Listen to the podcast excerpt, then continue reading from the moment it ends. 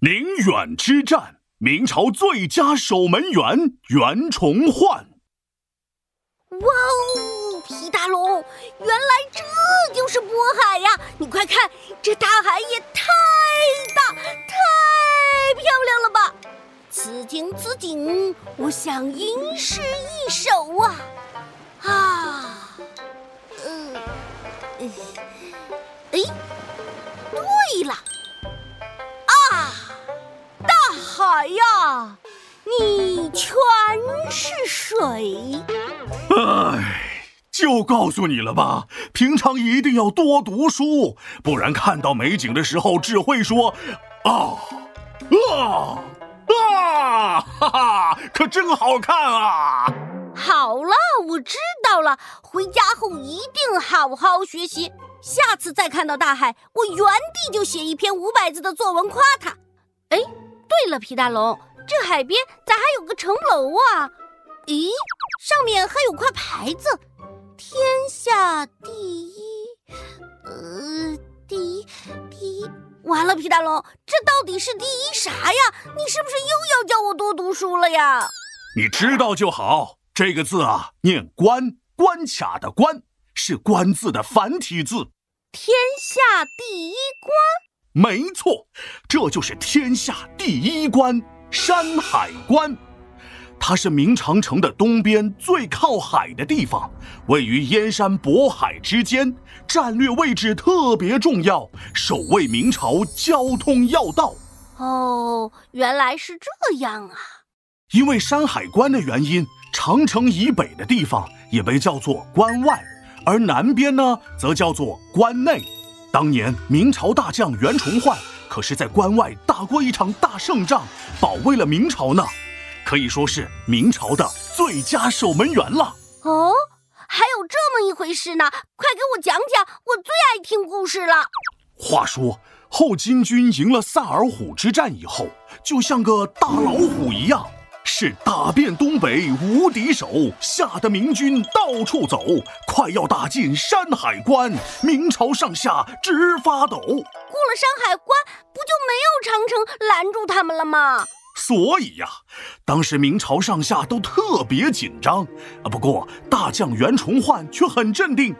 一个人骑马出关看地形，心里想着我能赢，给足兵马和粮草，一人驻守都能行。哈哈，这个袁崇焕还真是山海关有袁崇焕，明朝自然有备无患。哎呦，可以呀，闹闹，在我的努力下，你的文化水平终于上来了。嘿 嘿，呃呃，之后啊，袁崇焕自己请求到关外辽东的宁远驻守，防止后金军继续南下。袁崇焕到了宁远之后是修建城堡和城墙，抓紧练兵很繁忙，辛苦费了不少劲，辽东才从弱变强。太好了，明朝有救喽！哟哟，闹闹，你高兴的太早了。故事发展到这里呢，大坏蛋出场了。朝廷派来了一个叫高帝的太监来管着袁崇焕。而这个高帝呀，和魏忠贤是一伙的。他懦弱无能，胆子小，一到山海关就瞎搞，所有守军撤关内，宁远一下便孤岛。袁崇焕知道守住宁远对山海关和明朝的重要性，所以所有人都撤了，他都没撤。哇，这个袁崇焕也太勇敢了！当然，守城除了靠勇气，还要靠能力。袁崇焕守宁远还有个秘密武器，就是从外国传到中国的红衣大炮。当时宁远市十一门大炮，城墙摆，城外火力全覆盖，来回旋转很灵活，管他谁来都得败。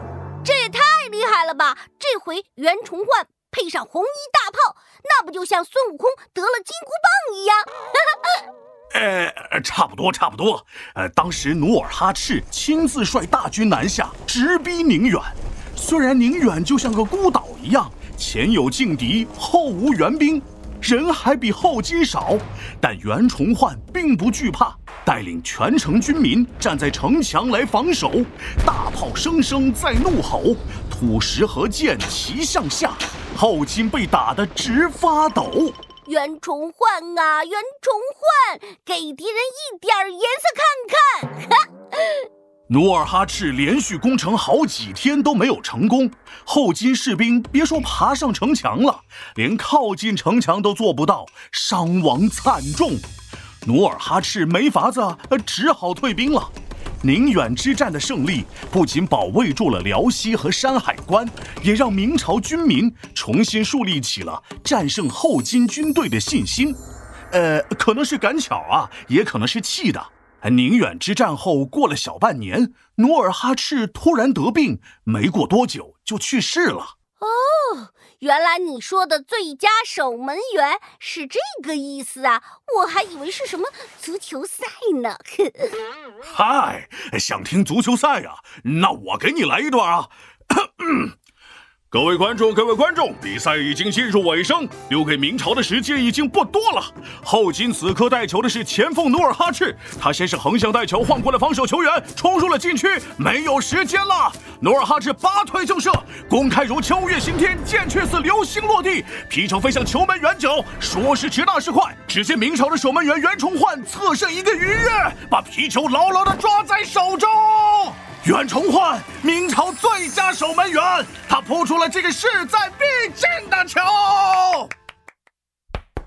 皮大龙敲黑板，历史原来这么简单。